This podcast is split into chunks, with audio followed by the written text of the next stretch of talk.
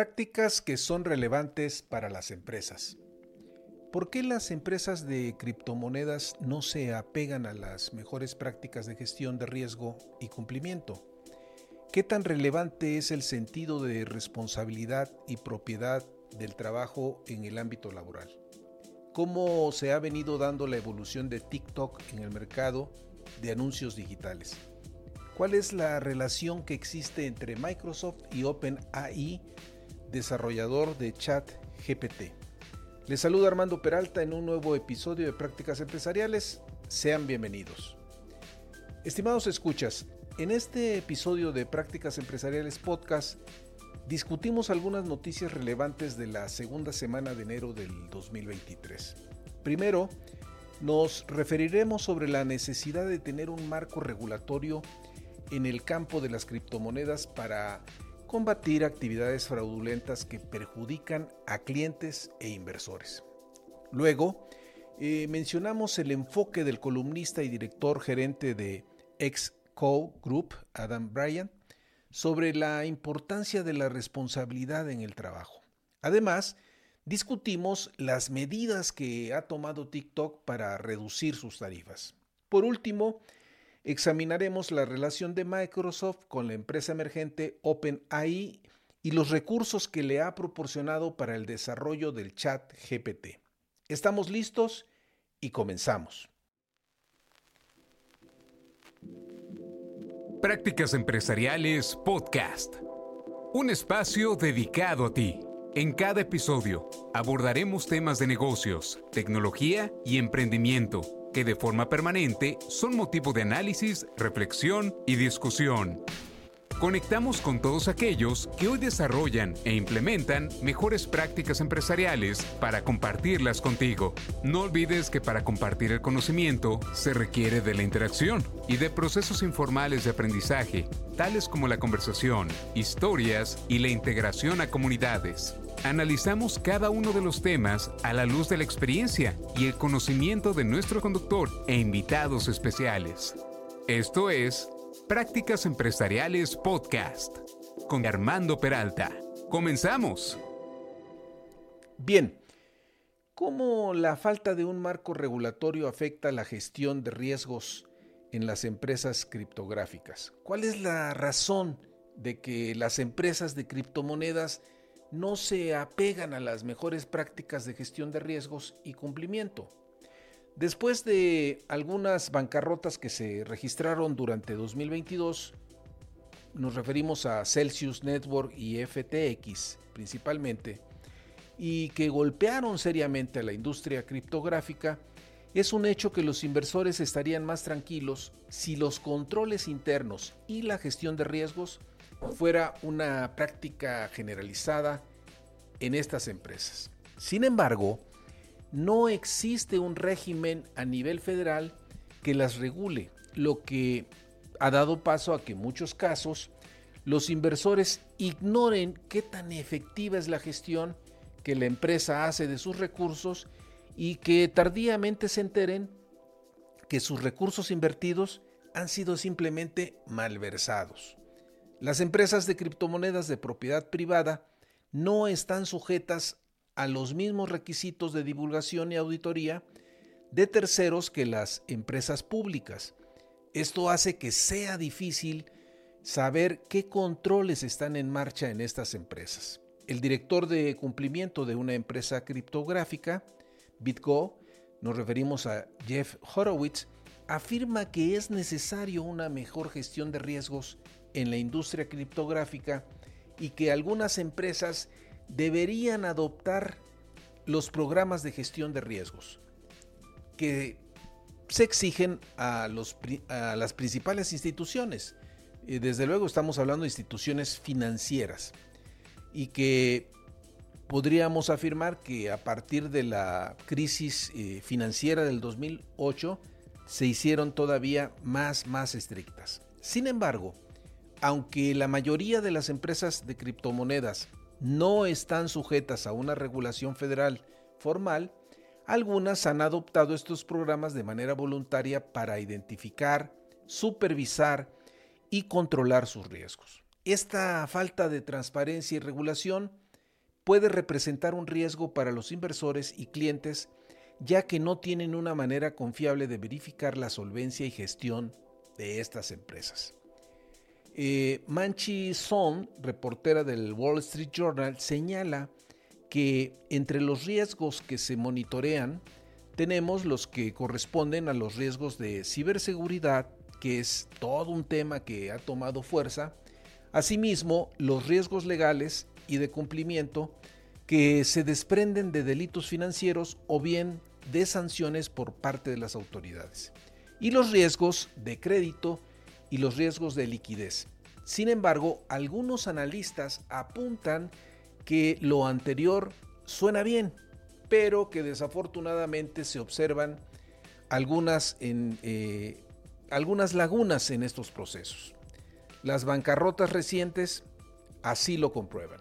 Es un hecho que aún queda un largo, largo camino por recorrer y de que no es claro del todo si las autoridades terminarán inclinándose por regular esta industria. Mientras tanto, conforme la industria criptográfica vaya madurando, será relevante que los inversores y los consumidores comprueben que las empresas de criptomonedas están manejando adecuadamente los riesgos y cumpliendo con las regulaciones aplicables. Tal vez eh, sería pedirle mucho a los inversores y consumidores, pero al menos es un punto de atención que deben de considerar. Esto incluye verificar el tipo de licencia que una empresa tiene, si está siendo auditada y si tiene un servicio al cliente receptivo, entre otras medidas. También es importante evaluar la madurez y la composición del equipo de liderazgo de una empresa criptográfica pues para garantizar que no exista un culto a la personalidad a su alrededor. Ok, pasemos a nuestro siguiente tema. El sentido de responsabilidad y propiedad del trabajo para diferenciarte en el mundo laboral.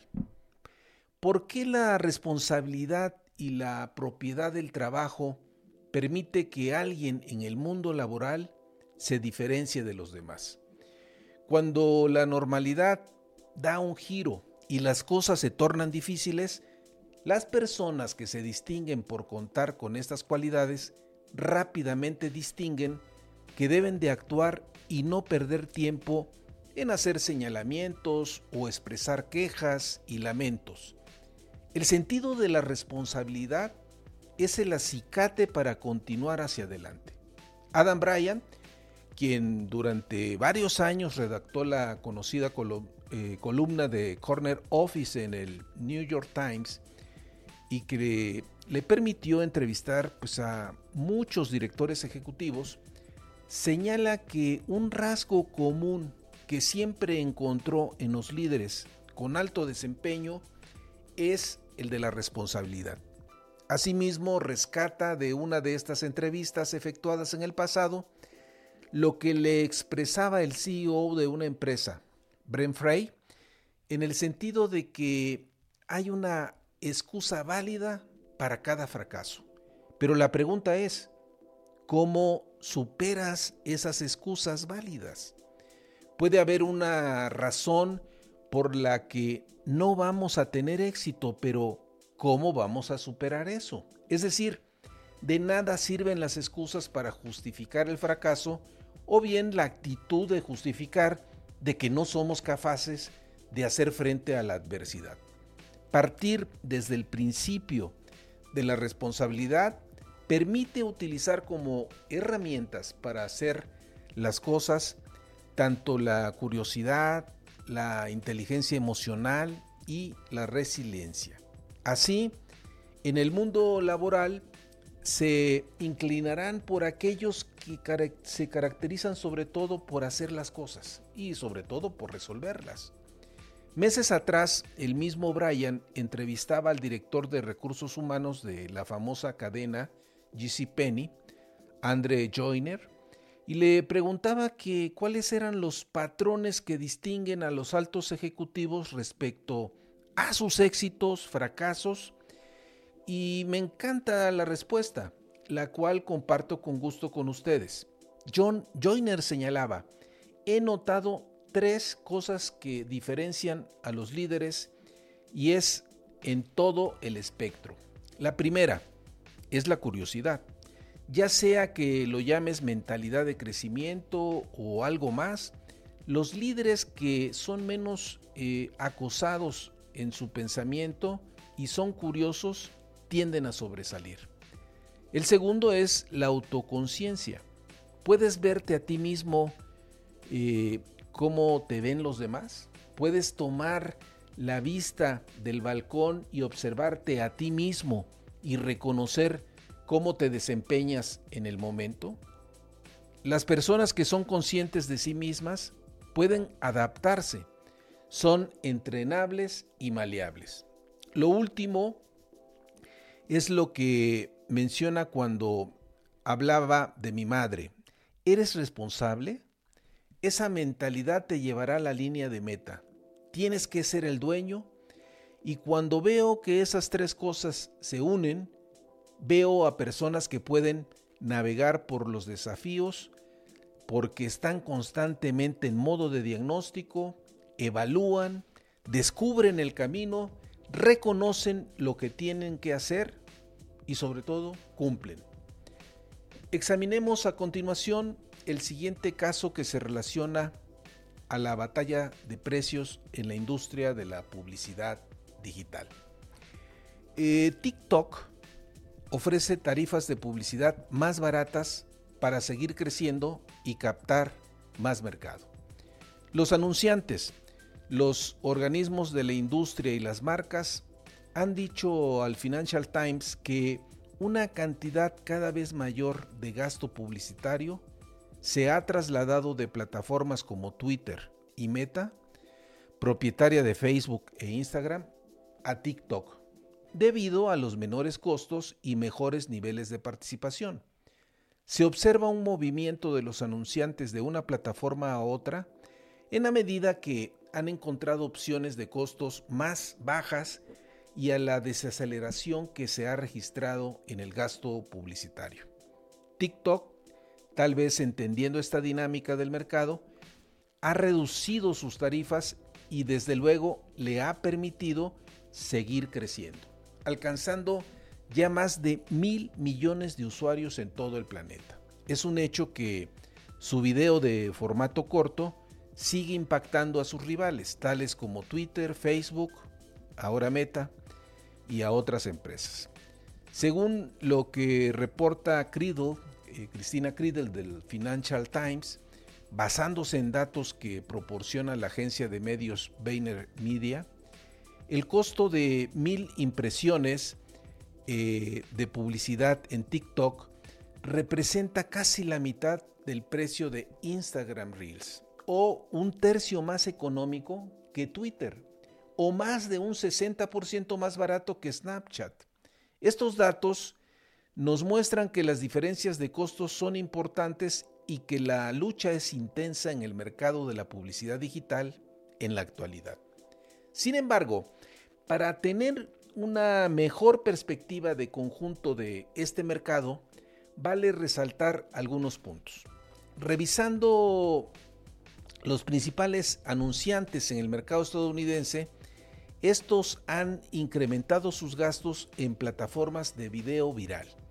Según los directivos de algunas agencias creativas, anteriormente muchos de sus clientes contrataban predominantemente con Instagram. Ahora el 80 o 100% está con TikTok.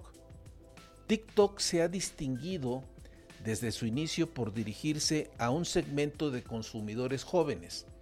La respuesta de Instagram y YouTube no se hizo esperar al lanzar Reels y Shorts respectivamente. No obstante el desempeño logrado por TikTok, el peso relativo de la empresa en el mercado mundial de anuncios digitales es del 2%, siendo superior el de Instagram, que es de un 20% aproximadamente, según lo que reporta Business Insider. Para tener una mejor idea, el mercado de anuncios digitales vale 514 mil millones de dólares, de los cuales 65 mil millones de dólares corresponden a video digital.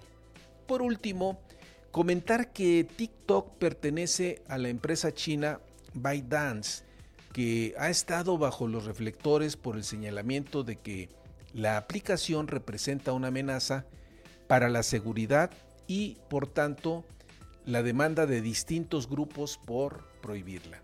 Todavía queda un buen trecho de historia que se estará escribiendo aún. Finalmente, eh, la gran apuesta de Microsoft en chat GPT e inteligencia artificial. La relación que existe entre la empresa emergente OpenAI, que ha dado tremenda campanada en noviembre de 2022 con ChatGPT y Microsoft, es estrecha y viene de tiempo atrás. Veamos la historia. Mientras para unos fue motivo de preocupación, para otros fue motivo de celebración. El chat GPT, como nueva tecnología, puede ser un disruptor para algunos negocios ya establecidos, mientras que para Satya Nadella, el CEO de Microsoft, era poder ver con agrado el resultado de las inversiones que de tiempo atrás Microsoft ha canalizado a OpenAI que comanda Sam Altman. Kate Metz y Karen Weiss de eh, New York Times hacen un recuento de las inversiones que ha canalizado Microsoft en 2019, por ejemplo, invirtió mil millones de dólares en esta empresa que diseñó el chat GPT. Más adelante se canalizaron 2 mil millones más. Muchos de estos recursos permitieron contar con la potencia informática que exigía la construcción del chatbot. Ahora se está pensando invertir nada más y nada menos que 10 mil millones adicionales para dar un mayor impulso al proyecto. Asimismo, ambos reporteros apuntan que con esta inversión, Microsoft busca estar a la vanguardia de lo que se ha convertido en la tecnología más popular de la industria tecnológica. ¿Cómo califican algunos especialistas esta participación de Microsoft? Matt eh, McIlwain de Madrona Venture Group pues lo expresa en términos, eh, diríamos, beisbolísticos cuando refiere que ha sido un jonrón en parte porque Satya fue lo suficientemente eh, profético como para hacer la apuesta eh, de hace tres años y porque todas las solicitudes eh, serán generativas en el futuro. Considero que estamos siendo testigos de un avance relevante en la inteligencia artificial generativa y coincido con Nadella cuando apunta, eh, y lo decía recientemente en un evento en la India, creo que es una edad de oro. Eh, en estas pocas semanas que llevamos de noviembre a la fecha, no hay quien no se muestre sorprendido. Esta tecnología puede significar, por ejemplo, que los motores de búsqueda que hoy conocemos sean reinventados o simplemente reemplazados, o un impacto en los asistentes digitales como Alexa y Siri. En puerta, OpenAI ya está desarrollando el GPT-4, que representa un avance, eh, aunque no se conocen con precisión aún sus características. Lo que sí se sabe es que saldrá a más tardar en este trimestre. Uh, chat GPT eh, habría que sumar también otra herramienta de OpenAI que también ha agarrado fuerza y nos referimos, nos referimos a DAL-I, que permite obtener cualquier imagen eh, que se desee visualizar. Sería importante para algunos de ustedes que tengan la oportunidad, hagan una búsqueda en la red y ingresen y vean las maravillas que hoy están sucediendo. Aquí cabe resaltar que Microsoft ya está integrando DAL-I en su motor de búsqueda y conjuntamente con OpenAI está trabajando en una nueva versión de Bing, que es su, buscador, incorporando ChatGPT. Esto desde luego suena razonable por la interrelación entre ambas empresas. OpenAI es una empresa relativamente nueva, se fundó en 2015.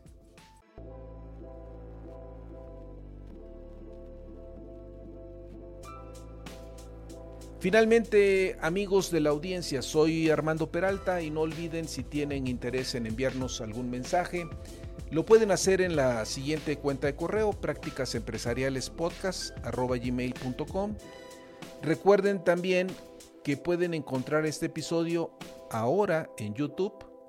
Búscanos como Prácticas Empresariales Podcast y si les ha gustado este podcast hagan clic en seguir. Nos escuchamos en el siguiente episodio.